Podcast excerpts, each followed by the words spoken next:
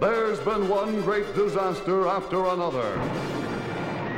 First came the theme, then the birds. There was the day the earth stood still, and the day the earth caught fire. If it didn't come from another world, it came from beneath the sea.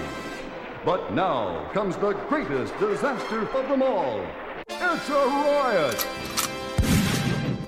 It's a scream! It's the funniest, most hilarious movie since Gone with the Wind.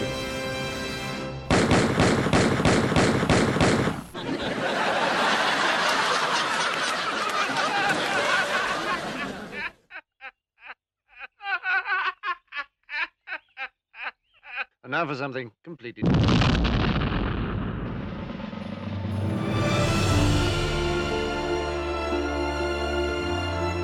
Olá, sejam bem-vindos a mais uma emissão de Os Críticos Também Se Abatem, programa de cinema e televisão ou filmes e séries da Rádio Universidade de Coimbra.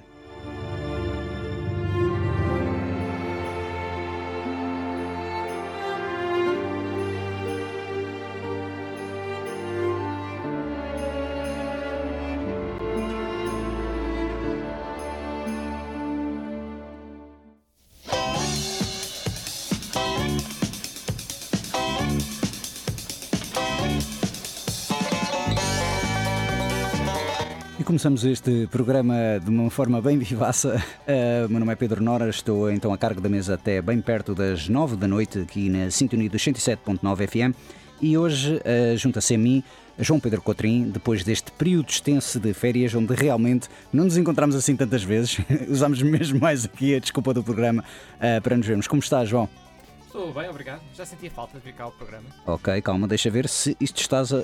Continua a falar que isto realmente não sei se estamos a ouvir bem. Uh, Será que não estão a ouvir bem? Agora estamos a ouvir bem, é problemas técnicos. Uh, mas sim, como é que. hum, já tinhas saudades de estar cá? Mas porquê? Saudades não, já tinha, sentia falta de vir aqui ao programa. Ah, bocadinho ok, ok. Não tinha saudades deste calor. Uh, confesso que aqui o, o calor no estúdio continua.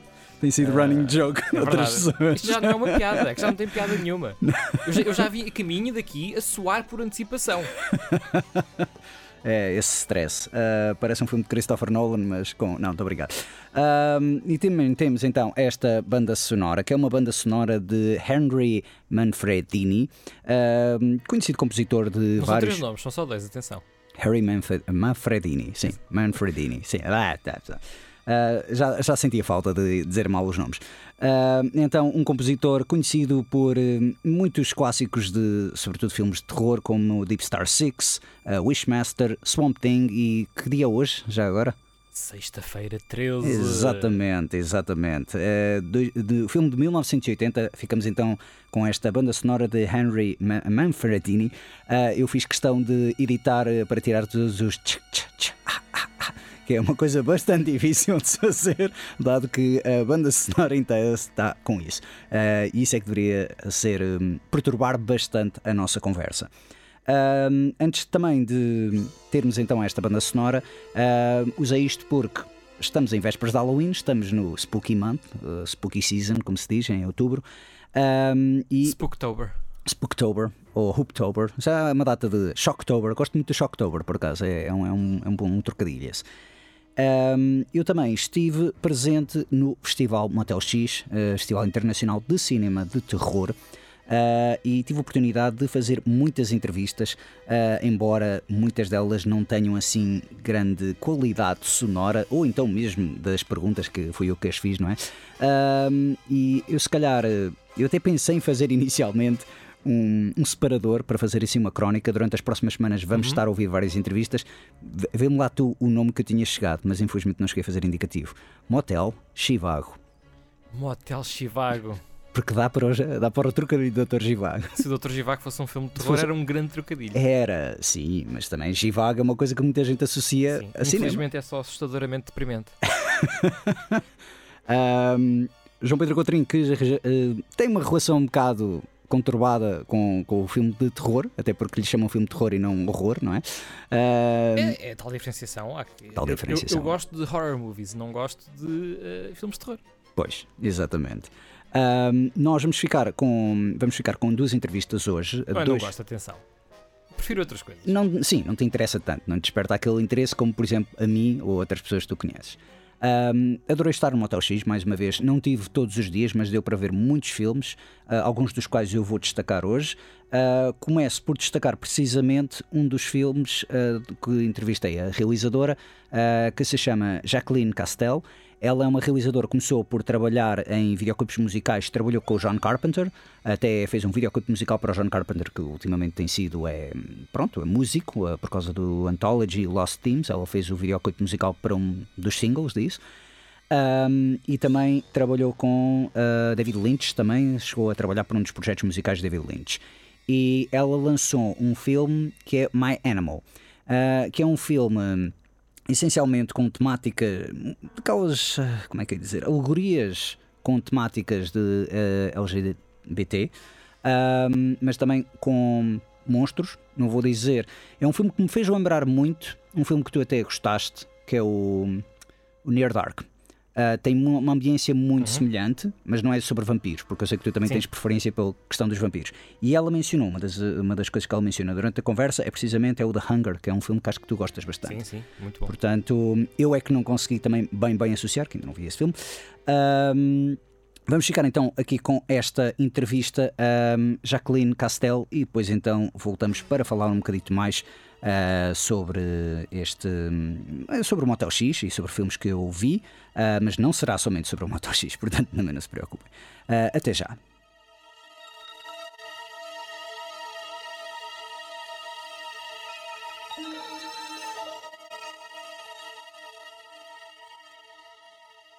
I watched the movie yesterday. Um, congratulations, first of all. Uh, it's a fantastic, fantastic movie.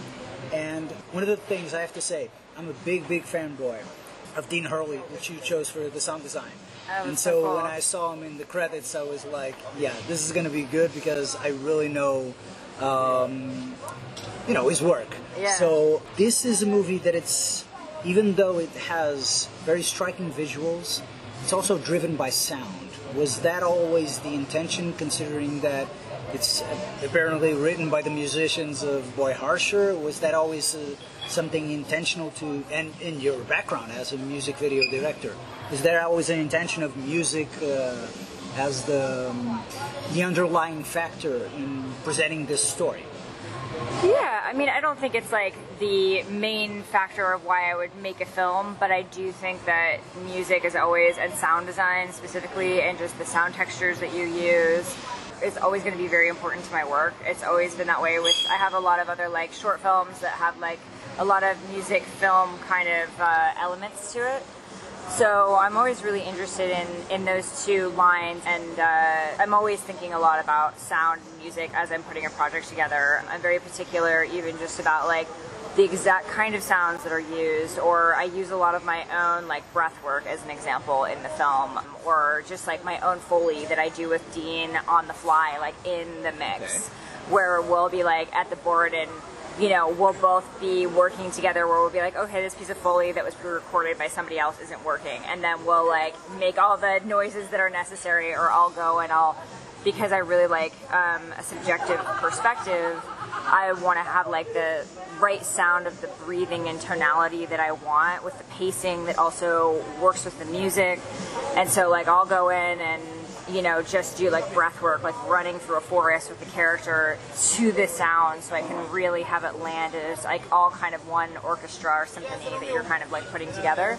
So um, it's always something that's very, very important to me. Maybe not like the number one thing, but it's really important in terms of it's a half year movie. And I, I'm really glad you brought up Dean because Dean is one of my like favorite people, and we've worked together on a few projects now, and he's someone I just want to be working with on all of my movies because we just like we're just on the same frequency. When you find the people that you're on the same frequency with, you hold them close. And Dean's one of those people, and just so remarkably talented. Like he's, he's just such an incredible like you know artist and you know musician and sound mixer and just like human being, like really good person too. You know, so I can't speak more highly of Dean Hurley. He's the best.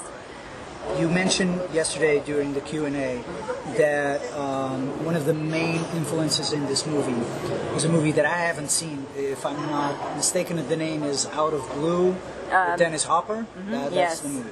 I would call this Out of Red because there's a big, uh, also mentioned in the Q and A, poignancy given to the color red in its various hues.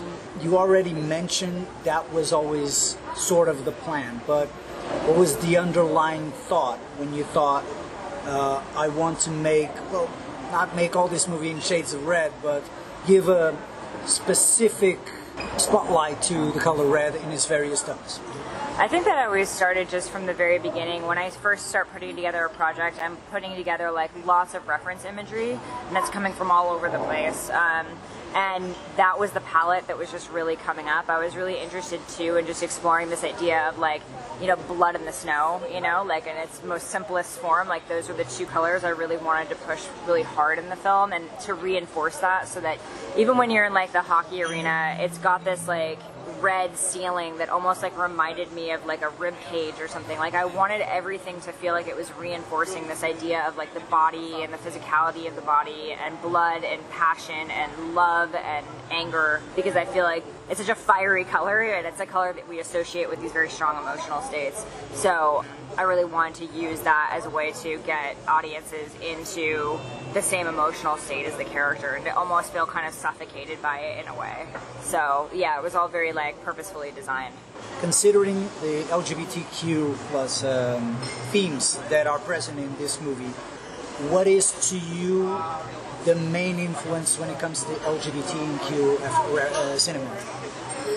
I think there's so many interesting films, ones that are like on in the horror genre as well that I've always been long fascinated by. Um, even going back as far as like you know a lot of noir films, like I would even say like the Val Lewton produced film, The Seventh Victim, I think has like sort of shades of that, or like you know a lot of stuff in the history of cinema. It's talking about like these different identities or queer identities, but like in a hidden way. And I'm really fascinated by that and the sort of secret coding that happens in cinema. And that can happen all over the world for different time periods, for political reasons, for any sort of reason. And I love finding the kind of like ways in which that's symbolic in films and what a filmmaker is sort of telling the audience without explicitly telling them about it. So I, I love The Seventh Victim. I love films like Daughters of Darkness. Um, I love films like The Hunger. I think all of those types of films have those blend of two elements, and those were always the ones that I was really attracted to when I was like younger. I was like, I love this kind of cinema and this type of storytelling. Um, so I think, yeah, it's always such a vast array of films that inspire me, or like David Lynch inspires me. You know, it's like it's kind of all over the map. You know, Roman Polanski is a huge inspiration of mine as well. So it's just things are kind of all over the place. But in terms of a queer lens, I would say some of these like kind of genre films throughout time that are ranging from more explicit, like The Hunger, to the less explicit, like Seventh Victim. So, yeah. Do you think of those films. nowadays it's more liberating to tell these kind of stories through genre movies, or are you more restricted, considered sometimes that you can't say some kinds of things that you used to say in the 80s? Uh, Yeah. The rebellious nature of horror some, has got somewhat lost in, to, to some people. Sure. I mean, I think I, I've always, I don't know. I mean, I, I have always really enjoyed genre cinema. Like, and I think I'm going to continue to make genre cinema uh, for the rest of my career because it's just, I, I find it the most interesting world to explore. Now, whether that be horror or sci-fi, whatever it may be, it allows you to go to kind of I don't know, richer subject matter and going off into like the outskirts. And I'm really interested in that. I'm interested in outsider stories. And I think that like at the heart of it, or at least like just historically, horror was about the horror of the outsider and that experience. And so I think that's something I'll always be dedicated to, but I'll be exploring it in different kinds of ways. But um, yeah, I mean, obviously there's horror that's kind of just more by the numbers or whatever that like is always going to exist too. Um, but I don't know. I find the stuff that's most interesting is the really personal takes on genre cinema, where it's got a few different things going on with it. Uh, I was talking to Brandon Cronenberg, Yeah. and I mentioned your movie, and I actually asked him because the whole Canadian horror subgenre you also have a very unique presence uh, in the shape of the actor Stephen McHattie, which stars in one of my favorite radio theme horror movies, which is Bounty Pool. Yeah. Do you think Canadian horror is sleeping, about to be awakened, uh, is awake? Uh, what is your take on Canadian? Uh, I mean, you know, I think that it's been there. I mean, obviously, with like David Cronenberg, he was very much at the forefront of pushing that forward in Canadian cinema. And then obviously now with his son Brandon and Brandon's work, who I also love as well.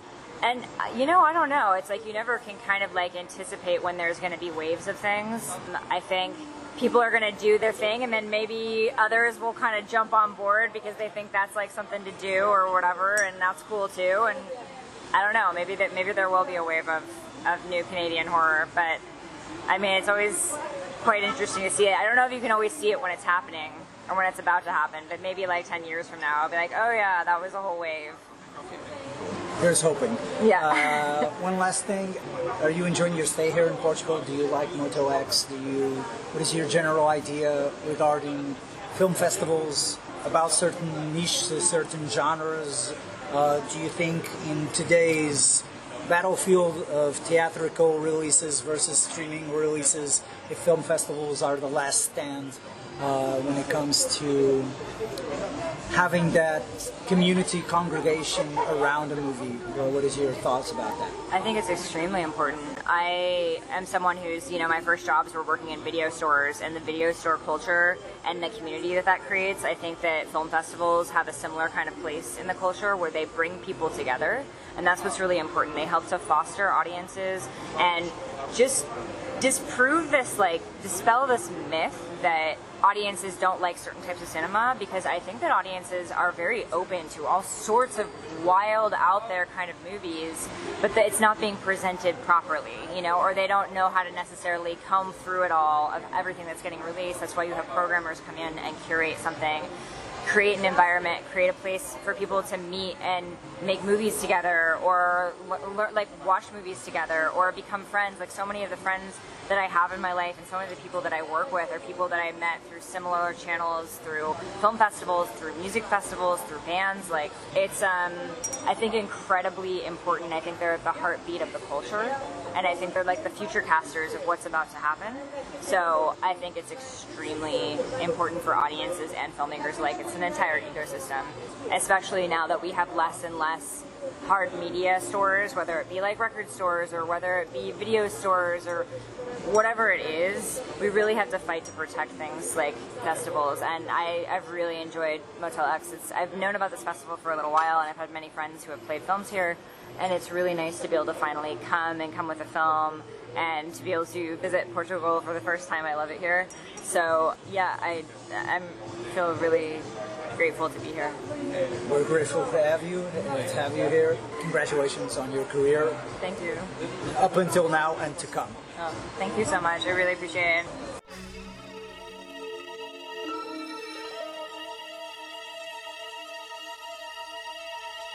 Com este corte repentino de música, pedimos desculpa. Slash. Este slash, exatamente. Uh, peço desculpa também pela qualidade de som. Eu tentei fazer o melhor possível para limpar uh, isto. Espero que esteja audível. Uh, e muito obrigado também, então, a Jacqueline Castel. O, o, filme, então, que ela exibiu foi a primeira longa-metragem. Foi hum, é um filme, então, My Animal, deste ano. Conta com a presença de Bobby Salvor Menuez, que já entrou em filmes como Nocturnal Animals, e Amanda Steinberg, que muitas pessoas uh, reconhecem uh, do, do filme Bodies, Bodies, Bodies. Eu confesso que ainda não vi esse filme. Uh, João, não sei se achaste interessante aqui a conversa, dado que realmente tiveste assim meio a acenar, não sei de que maneira. Sim, não, estive interessado e ela disse muitas coisas interessantes, de facto. desde a ideia de que o terror que é aquilo que eu defendo um Exatamente. não tem que ser na tua cara, não tem que ser uma coisa em face, pode ser uma coisa mais subtil. Uh, e o The Hunger é um excelente, é um excelente exemplo. Uh, mas este filme também é muito assim. Este filme uhum. é, não é aquele típico filme de jumpscares e gore sim, e afins. Sim, sim. Uh, mas Exato, tem... é um terror, está subentendido. É, e, mas é uma ambiência, sobretudo. Uhum. Eu, quando comparei precisamente ao Near Dark, é porque é muito ambiência. Não Sim. consigo fazer essa comparação com o Hunger do Tony Scott, Claro. porque lá O está. New Dark é um bocadinho mais. eh, É mais in your visualmente- face, é mais in your face, sim, sem dúvida. Mas lá está, eu, eu- eu quando pego o Near Dark é mais também porque Mas a ambiência, assim, é o coming of início age, é, porque o isto é- sim. é é, e é um coming of age, basicamente. Eu também, este é um filme muito coming of age, lá está, de, de adolescentes a descobrirem a sexualidade. Ah, como também referi, lá está, é um filme canadiano, ah, do terror canadiano que sempre achei piada. Também tive a oportunidade de entrevistar Brandon Cronenberg, vai ser a entrevista mais para a frente, vai ser basicamente é o grande chamariz, não é? Para as pessoas ficarem a ouvir. Cereja Temos- no topo do bolo. Exatamente. Ah, não, acho que essa foi a entrevista que eu fiquei mais fanboy. Ah, e realmente vamos ficar com uma outra entrevista que eu também tive a oportunidade de fazer, ah, que é a Paul Urquijo Alijo, realizador basco, que já fez um filme que é o Errementari. Não sei se chegaste a ver esse filme, que é produzido pelo Alex de la Iglesia. Agora Oh. ele- Este não é produzido. Este é um filme mais de fantasia. O Errementari também posso descrever mais tarde. uh, mas realmente, esta é uma entrevista um bocadito mais curta. Mas o realizador foi muito uh, simpático em conceder 5 minutos uh, do seu tempo, porque realmente é como eu digo: isto também é as pessoas, apanhas as pessoas a sair de uma sessão a entrar para outra. Uh, portanto, vamos ficar com esta entrevista ao realizador Paulo Urquijo Alijo. Em termos de mitologias e religiões, é como tu investigas para fazer filmes como este, Irati, porque hum, te dizias que estas narrativas não se encontram em biblioteca, é mais para narrativa personal. Como consegues encontrar estas historias y pesquisar estas historias? Vale. Bueno, realmente en un principio son cuentos que me cuentan mis padres, ¿no? que se transmiten de, manera oral entre diferentes personas, pero sí que en los años 80 se han editado muchos libros que cuentan estas leyendas mitológicas, pero ya a principios del siglo XX un, personaje importante para la, la cultura vasca que es José Miguel de Barandiarán, que era un cura, antropólogo, que eh, viajó por todo el País Vasco recogiendo eh, todas las historias orales de todos los pueblos. ¿no? Digamos que hasta, hasta principios del siglo XX fueron simplemente orales. Pero a partir de ahí, pues bueno, antes también hubo quien, quien también eh, escribió algunas leyendas, como eh, María Resurrección de Azcue también, hay diferentes autores, pero especialmente eh, José Miguel de Barandiarán es quien recoge todo y hace además un estudio antropológico sobre estas leyendas. ¿no? Entonces que digamos que gracias a su trabajo luego se han, se han adaptado esos cuentos quizás a, a versiones más infantiles para que los niños de los 80 como yo pues los leyéramos y luego ya una vez que yo desde niño ya he crecido y bueno por un lado me gustaban mucho pues eran historias fantásticas con monstruos legendarias y tal pero luego ves que detrás de esas leyendas hay un pozo antropológico muy importante, muy profundo, muy antiguo, que habla de, de cómo los antiguos veían el mundo, esas deidades representan la naturaleza y demás, ¿no? Entonces ya yo lo que hago es leer y estudiar lo que otros han escrito y lo adapto a, a historia. Ah, este, este filme, Irate, tal como o anterior, o Errementari, eh, sono mm, visuali muito, eh, mucho mm, arcaico medieval, medieval antico. Ah, pensas em contar eh, em futuro, em contar uma história com um cenário, entorno mais moderno de los dias de hoje? Eh, sí, la verdad es que sí, tengo historias también eh, ambientadas en la época actual, pero bueno, sí que es verdad que tiendo a ambientar mis películas en épocas antiguas, como Rementari fue en el siglo XIX eh, y esta es en el siglo VIII, bueno, pues porque me gusta lo viejo y lo antiguo, la verdad. Un'ultima pergunta, eh, perché gostei, adorato este filme, é um be- é belíssimo filme, mas a mensagem do filme de não se devem olvidar-se, eh, todas as coisas que têm um nome têm uma vida, não se devem olvidar-se. Em tua opinião pessoal, quais são as películas ah, subestimadas ou infravaloradas que rara vez se habla, mas per- per ti não se devem olvidar-se? Películas que raramente que Uh, por exemplo, fantasia, todos falam de Lord of the Rings, mas per ti qual é a underrated ou subvalorizadas? Uh, pues, no sé, por ejemplo, para mí Conan el Bárbaro de John Milius es una obra maestra. Okay.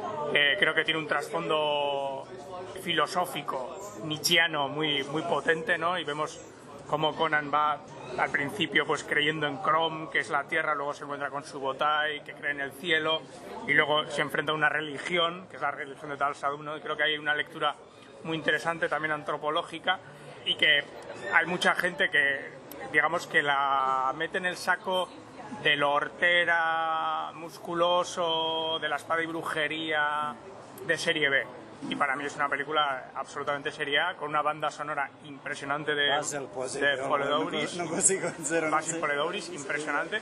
Y creo que es una película que por mucha gente está infravalorada, pero que si la ve ahora puede flipar, la verdad.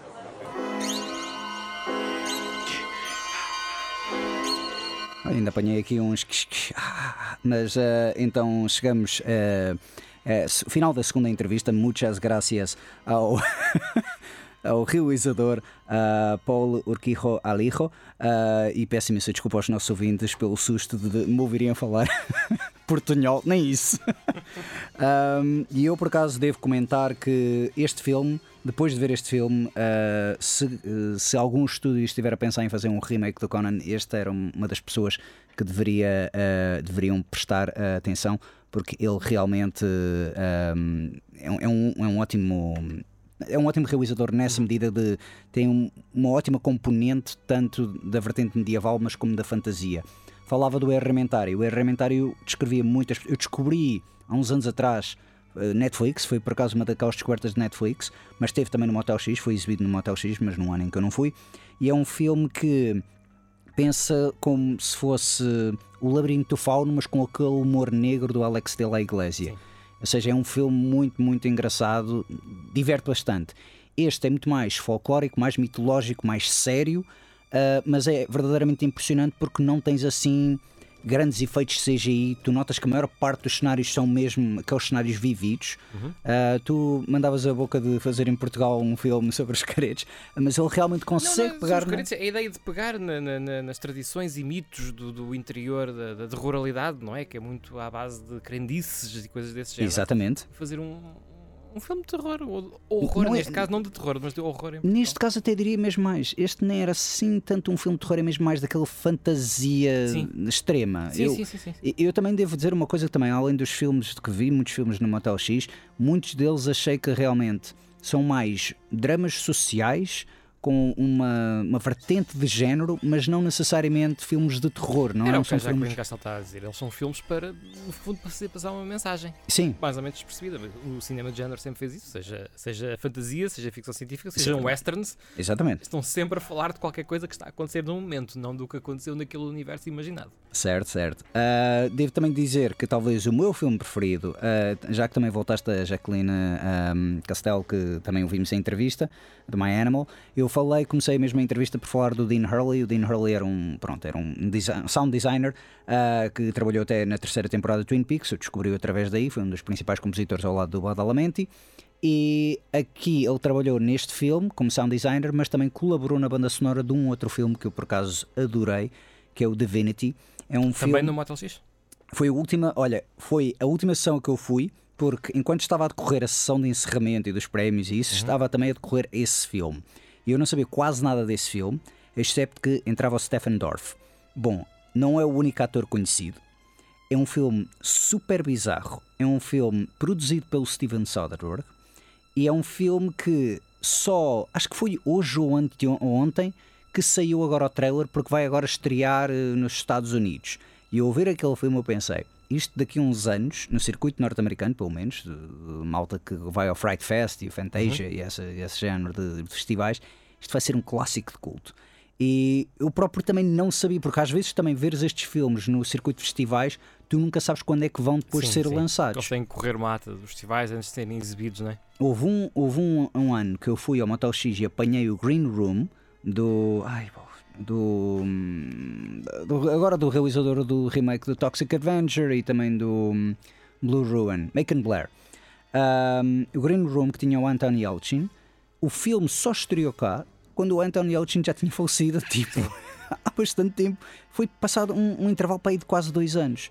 E eu por acaso tive a sorte de conseguir ver esse filme no festival, porque se estivesse ali à espera que saísse no circuito comercial e depois chegasse a, a Blu-ray ou DVD, porque muitas das vezes, quando sai no circuito comercial, não há garantias que venha cá a Portugal. Também é um bocado aquela coisa. Ahm, mas pronto, esta foi então a primeira crónica do Motel Chivago. Ah, e durante as próximas semanas vamos ficar com mais entrevistas, não somente a realizadores, mas também autores que lançaram livros. Eu quero mesmo dedicar um uma das crónicas precisamente à escrita, que foi uma coisa muito, muito importante também neste, neste festival de cinema de terror. Ahm, agradeço, então, mais uma vez também, ah, vou agradecer também nas próximas semanas ahm, à organização do Motel X, que realmente me acolheu e conseguiu ahm, facultar-me as entrevistas com estes cineastas. Já, meia hora já falei demasiado eu, mas isso também é normal. Sim, mas foram 20 minutos gravados, Pedro. Ahm, sim, tens- mas eu vou tens falar, desculpa. mas eu vou falar. Ah, e acho que isto vai ser ainda mais curto, que realmente ah, o editar não, não está fácil. João, o que é que andas a ver? O que é que tu queres falar? O que é que tu trouxeste para, para falar? Porque Olha, eu não, confesso eu que- não trouxe para este primeiro programa em que voltei depois de tanta ausência e não trouxe assim nada preparado, porque lá está, neste tempo vi várias coisas. Hum? Ahm, contudo, não acho que tenha visto assim nada que eu achasse, opá, isto é uma das melhores coisas que alguma vez vi. E coisas muito boas, Ok. eh, bons favoritos e algumas surpresas agradáveis, mas nada assim que fosse absolutamente fantástico. Mas se calhar antes de ir lá, Hum. vou só aqui fazer ahm, uma devida homenagem a, a um ator que faleceu recentemente, ah, o Michael Gambon. Hum, ok. Boa. Muita- muitas pessoas conhecem-no como o segundo Dumbledore, Dumbledore the Second. Pois, ah, e, e é pena. É e é muito pena, pois, exatamente, também vou dizer isso. Sim. Ahm, Para mim, o Michael Gambon são duas coisas. Hum. É a pessoa que deu o nome à última curva da pista de testes do Top Gear. A sério? Ok, não sabia dessa. Sabia que ele tinha colaborado no Top Gear, não sabia dessa. Sim, ele, a última curva recebeu ah, o nome dele em homenagem a ele quase ter despistado quando esteve lá. Hum, ok. E a outra coisa é Maigret. Ele foi um dos atores que fez de Maigret. Foi um dos atores que fez de Maigret, numa Exato. série dos anos 90. Talvez, para, para mim, é a, a encarnação do Maigret é o Michael Gambon. Ok. O Maigret que agora está a ser interpretado é o Atkinson, não é? Rowan Atkinson. Já foi, já foi. Ah, ainda já, não já. está a decorrer, essa série não está a decorrer, essa versão do Não, Maigret? tu- essa, essa série já foi. Sim, ok. Já, já decorreu, já terminou. Ahm, e é muito curioso. ahm, portanto, o Maigret, lá está. Eu não sei qual é o teu detetive ficcional preferido, mas o meu é o Maigret. Ah, eh, eu diria Eh, Sherlock Holmes. E, opá, mas eu percebo também um bocado essa questão também. Eu não sei dizer qual é o meu ator preferido a fazer Sherlock Holmes, porque já houve uma carrada deles. E Poirot, pá, conheço o David Suchet e o Albert Finney, mas também não sei. Maigret, acho que nunca vi. Apanhei episódios de adaptações televisivas, talvez no Fox Crime, Uhum. mas não estou a ver se é o, se é o Gambon ou, ou- não, eh, confesso. O Gambon acho que foi a Gambon. série mais popular. ah, mas houve, opá, houve várias, várias versões francesas. Hum, Os meus, os meus pais, por exemplo, falavam muito de uma versão francesa, já não lembro se era com o Jean Richard. Um, e depois, mais recentemente, houve essa com o Rowan Atkinson também, Uhum. engraçada. E curiosamente, uns dias antes da notícia do Michael Gambon ter falecido, eu vi a mais recente adaptação do Maigret, ok. que é um filme francês do ano passado. E é- foi a primeira vez, aliás, que eu vi o Maigret em francês. Todas as minhas. uh, Depardieu também não chegou a fazer. sim, eu estou a fazer sim, confusão. é disso que Ok. eu estou a falar. Ah, ok, foi, foi ok. o filme que o, que o Gerard Depardieu a fazer do Maigret. ok. Um, que é um filmezinho competente, é uma história típica. Metade do uh, orçamento foi para o, para o Maigret. Depardieu. Diz? Metade do orçamento foi para o Depardieu. Geralmente é o que acontece Quase, n- quase. nos Um, filmes. Porque para o realizador não foi de certeza. Uh, ele quis imbuir aquilo de uma carga poética muito grande na maneira como filmava. Uh, é, é um- é um filme quase etéreo uh, e fantasmagórico. Uh, o Maigret é quase um fantasma que, que- que vela sobre a cidade, uh, que é um bocado difícil com, com o Gerard Depardieu, porque ele agora ocupa muito espaço e nota-se bem a presença dele. Uh, mas não é, não é o Gerard Depardieu que estraga o filme, acho que é mesmo a realização. Um, pá, de resto, perfeitamente competente e como eu disse, foi interessante ver o Maigret interpretado em francês, que é uma coisa que eu não tinha ainda tido a oportunidade de, de ver. Já li muitos Maigrets, mas ver na televisão ou no cinema só mesmo tinha visto as adaptações britânicas com, com o Michael Gambon e com o Rowan Atkinson. Com o Gambon, eu também, voltando um bocado a isso, eu acho que, eu já não me lembro certo como é que o passei a conhecer, já o vi em vários filmes, sempre um bocado como um personagem secundário, Uh, eu acho que na altura chamou um bocado a atenção por causa do Dumbledore, porque quando houve a substituição de Dumbledore, uhum. não segui os Harry Potters. Uh, eu ouvi falar dele e sabia quem é este fulano que vai substituir o Richard Harris. Porque, lá está, o Richard Harris já eu, já eu conheci, não é? Um, o Michael Gavin, acima de tudo, é uma lenda do teatro inglês. Pois, ele é mais teatro, pelo que eu também percebi. Mas ele, na altura, eu, eu por acaso, acho que a primeira vez que o vi assim num papel relevante, não foi até em filme, mas foi numa série que é o Luck do Michael Mann, que ele entrava uhum. nessa série. Uh, era um personagem que não aparecia em todos os episódios, Sim. mas quando aparecia roubava a cena. E convenhamos que tinhas Dennis Farina, tinhas Dustin Hoffman, tinhas um elenco de peso e aquele fulano estava, o senhor fulano, estava ali a competir. E depois também gostei muito dele uh, numa série que era o Fortitude, que eu nunca cheguei a acabar. O Fortitude que era um até acho que entrava também uma das atrizes do The Killing dinamarquês, não sei dizer em, em dinamarquês, mas é, pronto, sim. Também não me lembro do nome das atrizes do Killing, lembro do Killing dinamarquês, que, que é uma belíssima série, já agora digo-se mensagem, mas sim. não me lembro do nome das atrizes. E era um filme, pronto, uma das atrizes principais de, desse Fortitude, era uma série, a série essencialmente era hum, Passava-se numa cidade lá no Ártico e aquele uhum. tipo tinhas uns, uns assassinatos assim meio misteriosos, aquilo também dá assim algum aspecto de terror, de macabro. Uh, não é a típica série de serial killer nem de policiais. Um, também não é uma grande, grande, grande série, não é daquele, não é tipo, sei lá, não, não tem aquele sentido único como o Hannibal tinha, uhum. ou The Fall, por exemplo, com a Gillian sim, Anderson. Sim, sim.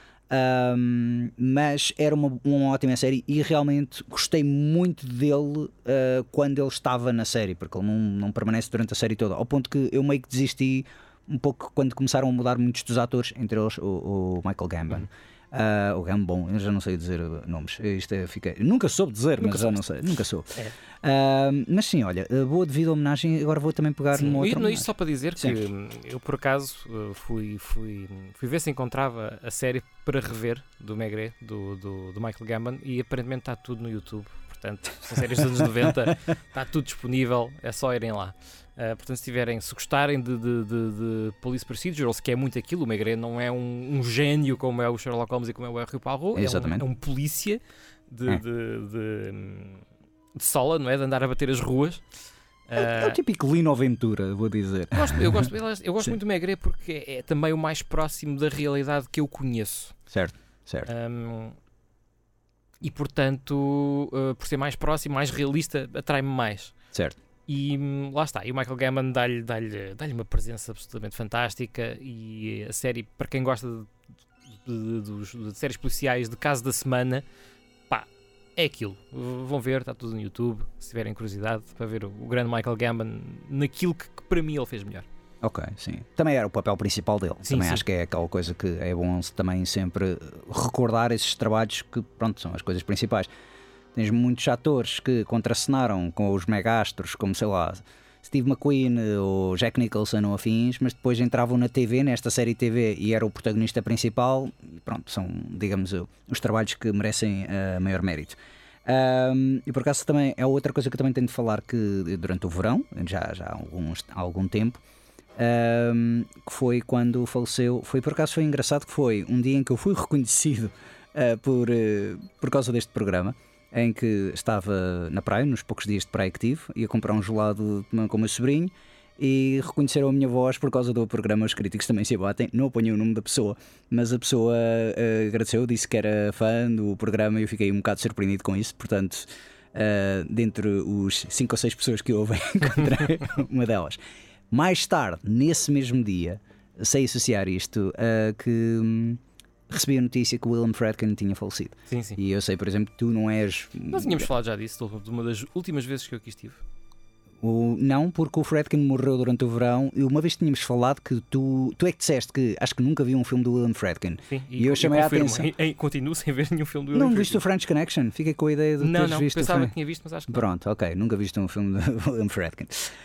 Ai, lamento imenso. Uh, pronto, é um grande, grande realizador. Entretanto, saiu no filme dele, mas ainda não tive a oportunidade de ver. Uh, é um filme que até ele. Porque também é um drama legal. Eu também não tenho muito interesse em ver aqueles courtroom dramas, salvo seja.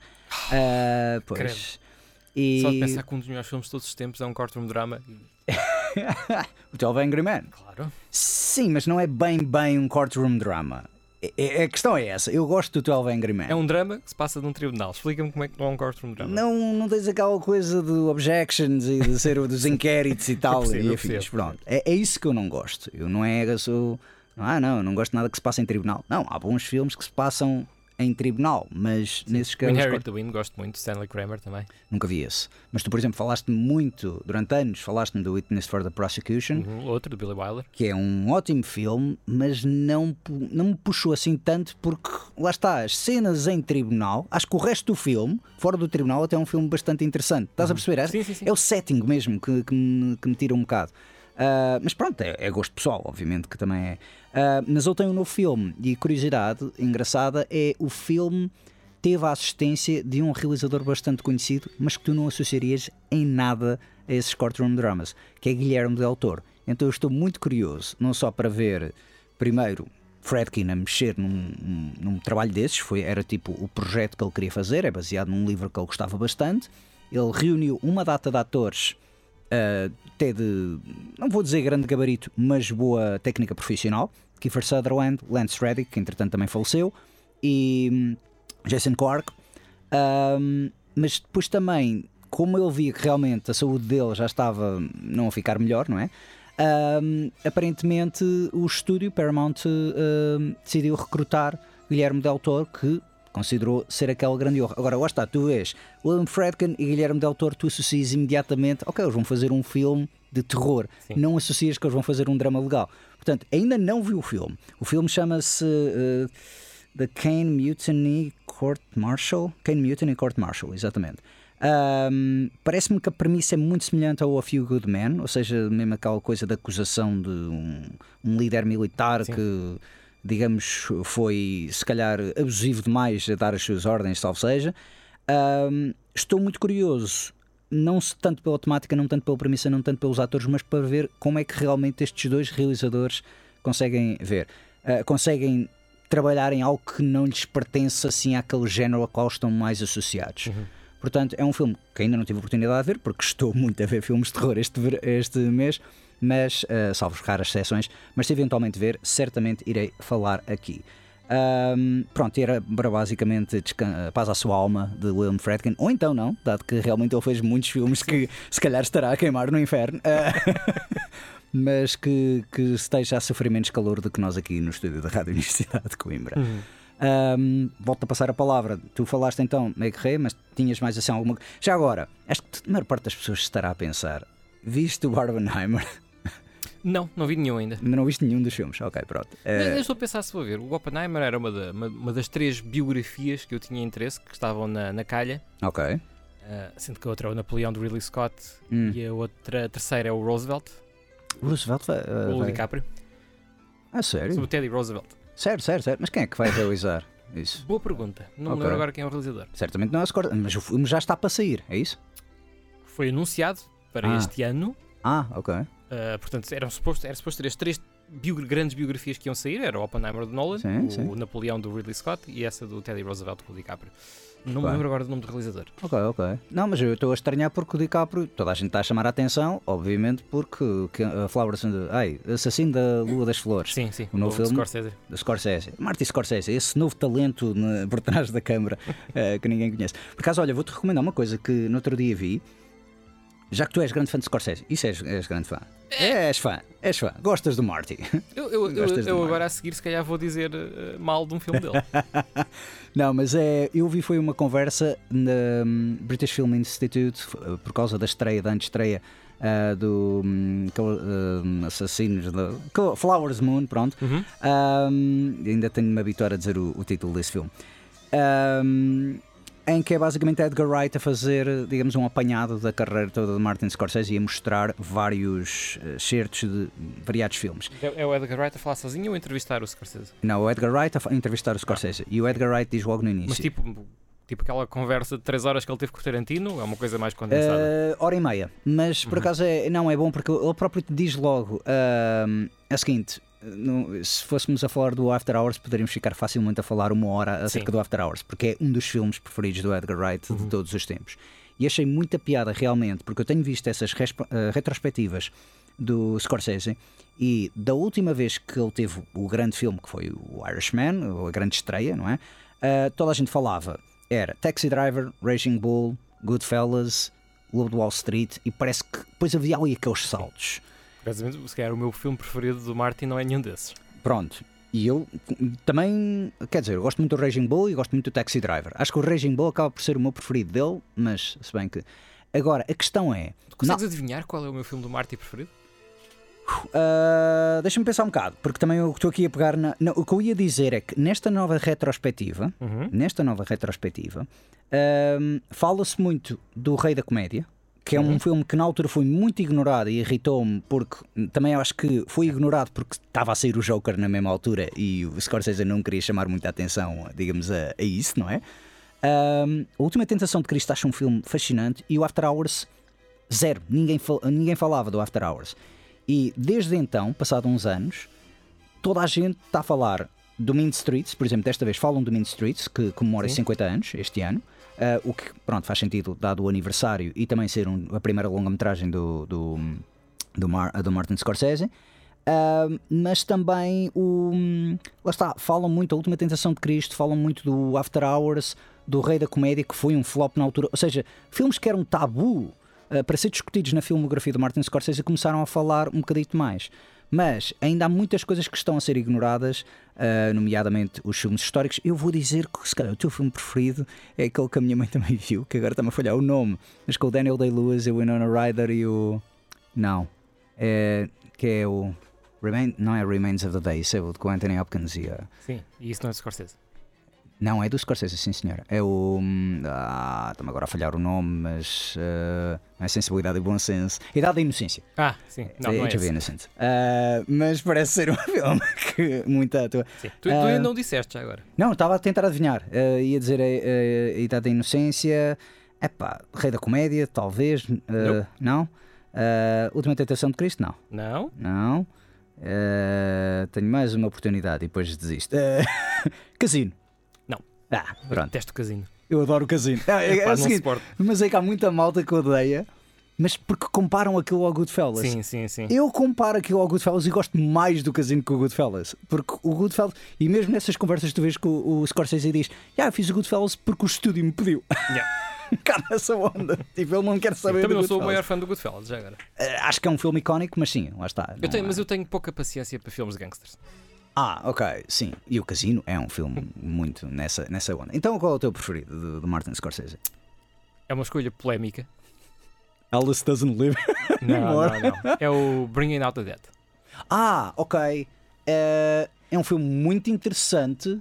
Eh, sempre que revejo o filme, não sei porque é que não o meto no meu, no meu top. Eu- É um- é, esse sim é um bocado um filme esquecido do Scorsese. é, é, é, é, é. Mas olha que também o, o, o- tanto o Edgar Wright como o Martin Scorsese mencionaram esse filme. Eu acho que também esse filme é esquecido do Scorsese por uma razão muito simples. Quem é que faz o argumento? É um cineasta também agora famoso, que é o Paul Schrader. Toda a gente sabe que Paul Schrader escreveu o Taxi Driver e que o Scorsese realizou. Muita malta pensa que o Bringing Out the Dead foi realizado, escrito e realizado pelo Paul Schrader. E acho que houve- foi a última colaboração entre eles dois e houve ali um bocado aquela. hum, aquele Sim, clash, aquele embate. Sim. Uhum. E hum, esse é um filme muito interessante na medida em que é uma espécie de sequela espiritual do Taxi Driver. Sim. Acho o conceito giro, mas não é tão bem efetuado como o Taxi Driver. Acho que não floresce tão bem como o Taxi Driver. Sei que hum, me percebes. Eu, eu percebo e de certa maneira concordo. Acho que o filme tem muitas coisas boas. Gosto muito da atuação No Nicolas dos, dos Cage. dois principais, do, do, Cage e do Ving Rhames também. Ving Rhames também é muito bom, sim. Mas Nicolas Cage, mano. Assim, o pronto. Nicolas Cage Nicolas carrega Cage. aquele filme às costas. Sim. Sim, exatamente. É um bocado essa onda. Sem exagero. Sim. Quer dizer, com, com exagerar Nicolas Cage, mas sem demasiado exagerar Nicolas Cage. é um exagero controlado do É, Nicolas Cage. é, É, é. um exagero controlado do Nicolas Cage. E acho que o o Nicolas Cage não é o fator mais exagerado desse imagina filme. esse filme sair agora na pandemia. No pós-pandemia. ah, sim. Sim, sim, sim. sobre, uh, uh, sobre todo aquele peso colocado sobre os trabalhadores da saúde. Há um pormenor que eu adoro desse filme. Sim, há toda essa temática de, de- pronto, é sobre um condutor de ambulâncias que já está no Breaking Point, ou seja, é- podemos resumir o filme dessa maneira. Sim. Há um pormenor que eu adoro que é o dos modelos. Que basicamente eles não tinham as estradas, não Hum. tinham aquele para fazer uma ambulância acelerar, porque senão ainda as pessoas achavam que era mesmo uma ambulância. Então eles usaram brinquedos, modelos de carro, tipo, não sei se sabias dessa, dessa, desse pormenor Não, do- não. do Making of. É super divertido isso. Não, é, um, é um bom filme, ok. Porquê é que é o teu preferido então? É mesmo pela temática ou é Opa, pela. Acho, não sei, foi um filme que, na altura em que eu o vi resultou. Um, Ele tem vários filmes assim, como tu dizes, que não são os mais falados, mas que eu gosto bastante. Gosto muito do Shutter Island. Gosto muito do Shutter Island. Que é um filme que ele não gosta. Ele diz que é o filme talvez mais falhado dele, porque ele disse que queria fazer um filme de terror Uhum. e que ninguém se apercebeu que aquilo era bem um filme de terror. E então estava tudo à espera. Porque não era gráfico. É, não, e teve um grave problema.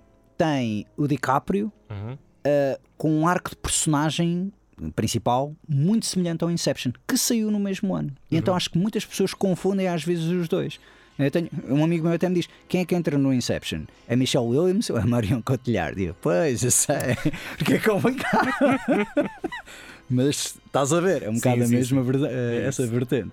Um, eu adoro Shutter Island, adoro o ambiente daquilo e, e tomara que o Martin Scorsese fizesse mais filmes de, desses de terror que Um, mais clássico. Olha, e há outro filme do Martin Scorsese que eu gostei até há bem pouco tempo, Hum. porque este verão vi a versão original, Então, que é o Cape Fear. ah, ok. Eu nunca vi o, original. ah, O original é fantástico e depois de ver o original eu não percebo porque é que o Martin sentiu necessidade de fazer um remake. não sei se foi tanto ele, acho que foi mais o De Niro que queria Talvez. fazer o remake. Ah, eu gosto muito da personagem do De Niro. Sim, opá, mas, O Nick Nolte varia. epá, sim, mas repara, o De Niro é, é uma lenda de Hollywood, de pró- direito próprio. Hum, Ahm, é um grande senhor, é muito cool, sim. mas nunca vai ser cool como o Robert Mitchum. Pois é, o Robert Mitchum a fazer a personagem dele. Quem é que faz a personagem do Nolte no original? É o hum, Gregory Peck. Oh, ok, certo. E o realizador também é conhecido. Foste Stanley Kramer, se calhar estou agora também a é associar a Stanley isso, mas não é Stanley Kramer. Deixa eu ver se eu consigo Ah, uh, tirar aqui no instante. ele, ele teve assim algumas arriscadas, o Scorsese. Por exemplo, a, J- cor, a J. Lee cor do... Thompson é o realizador. Ah, certo, do Charles Bronson, o futuro parceiro de Charles Bronson, ou seja, ah, parceiro no- em termos de realização. Ahm, eu, eu aí também pego, ele tinha algumas arriscadas, essa foi a mais arriscada. Outra que também muita gente fica assim meio desgostosa, e é também um filme que eu nunca vi o original, é a sequela do The Hustler, nunca vi o The Hustler, que é a cor do dinheiro. E há Sim, muita sim. malta que adora esse filme. Eu devo dizer que esse filme exceptuando os movimentos de câmara, porque apá, é brilhar, ele consegue tornar aquilo muito dinâmico, o filme não me diz absolutamente nada. É um filmezinho simpático, percebo que pronto, a malta, ah, é o Paul Newman e o Tom Cruise a contracenar, Sim. mas é. É, naquela. Eu, eu, eu não gostei muito da química entre os dois. É, é inexistente a química entre os dois, sim, sem dúvida, sim. Ahm, mas lá está, o Hustler eu não conheço, mas já vi imagens, ou melhor, cenas do The Hustler E o Hustler é a história do, do personagem do Do Paul, Paul Newman. Newman, sim, sim, exato. É, Pronto, é. E é. hum, Mas o que eu achei mais interessante na questão da cor do dinheiro é precisamente é um movimento de câmara a filmar as bolas de bilhar e tipo aquilo, a percorrer a mesa. Porque o, o, o Scorsese é muito bom em É, movimentos de câmara. tecnicamente é muito É, giro, sim. é, ele, é, ele é absolutamente fantástico. E, mas pronto, ok, Bring Out the Dead é uma escolha, sim, completamente sui generis. Se calhar da próxima vez que o Martin Scorsese lançar um novo filme, ah, que ainda dou-lhe mais dois, três filmes, provavelmente vai fazer, ah, ele eventualmente se- pode ser que comecem a pegar nesse, ou no casino. Porque, não, lá está, a década de 90 foi completamente Sim. tipo. Ah, fizeste o Goodfellas e depois fizeste o Gangs of New York. Eu, tipo, o que é que se passou com esses Exato. 12 passou nada anos no meio, não é? não, não houve nada.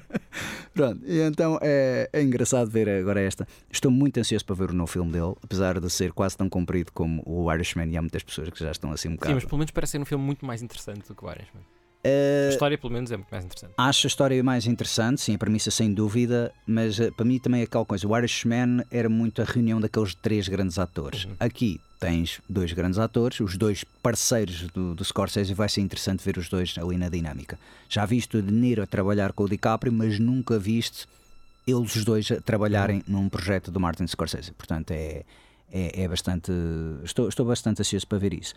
Um, por último, e para terminar também, um projeto, há bocado falámos de Michael Mann. Não sei se sabes que vai sair a sequela do Hit. Sim, olha, outro filme que Para ti não diz nada. diz-me muito pouco, sinceramente. Robert De Niro e Al Pacino também, pronto, ok. Já ouvi Sim. duas vezes, go- gosto muito do, do, hum, Gostas daquela cena a meio dos tiros? Caramba. o som, o som nessa cena é É incrível. incrível. Pronto, exato. O, o filme é tecnicamente impecável, pá, mas uh, não sei, estas, são é um tipo de história que não me atrai.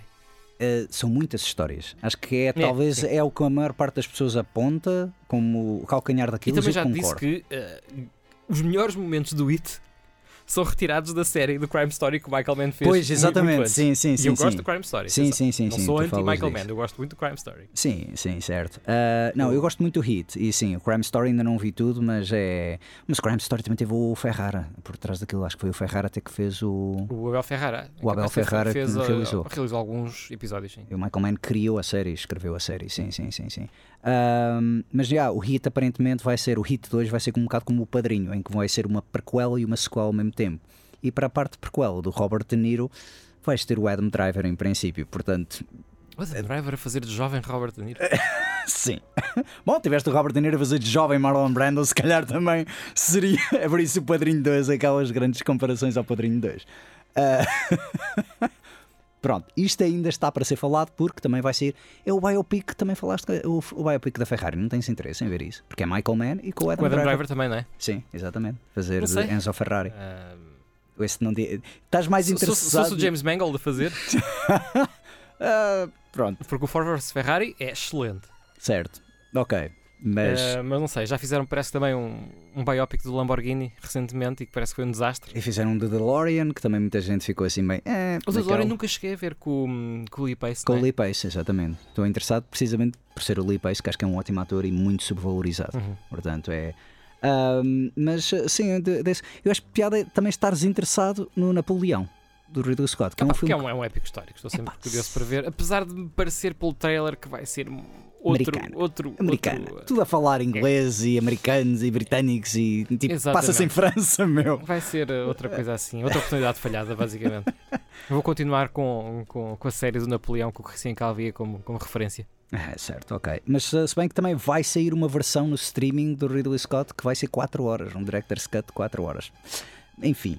Ahm, bom, também já estamos a terminar o nosso programa. João Pedro Coutinho, muito obrigado então por teres vindo falar de nada, tirando de Meigre, não é? Era a única coisa que tinhas preparado. Ahm, Nem isso. Foi do coração tudo. foi tudo um improviso. Um, os críticos também se abatem, então regressa para a semana, a mesma hora aqui na sintonia da Rádio Universidade de Coimbra. Podem seguir-nos em facebook.com barra abate crítico. Uh, também temos os podcasts em Spotify e outras plataformas. Nós então regressamos à mesma hora então para a semana. Até lá, fiquem na companhia da Rádio Universidade de Coimbra nos 107.9 FM ou em ruc.pt.